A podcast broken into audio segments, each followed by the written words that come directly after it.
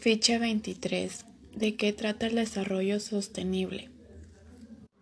El desarrollo sostenible trata de trascender esa concepción clásica de la economía para decirnos que es posible hallar modos de crecer inteligentemente procurando el menor daño posible en la distribución equitativa de recursos y capacidades humanas básicas, así como el menor perjuicio a la salud de nuestro medio.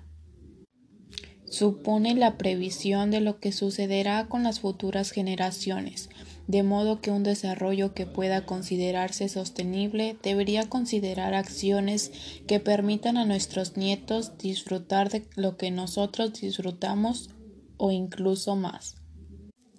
Trata de crecer aprovechando los recursos naturales renovables y no renovables, incluso con el uso de tecnología, pero de un modo en que sea posible mantener dichos recursos para un futuro.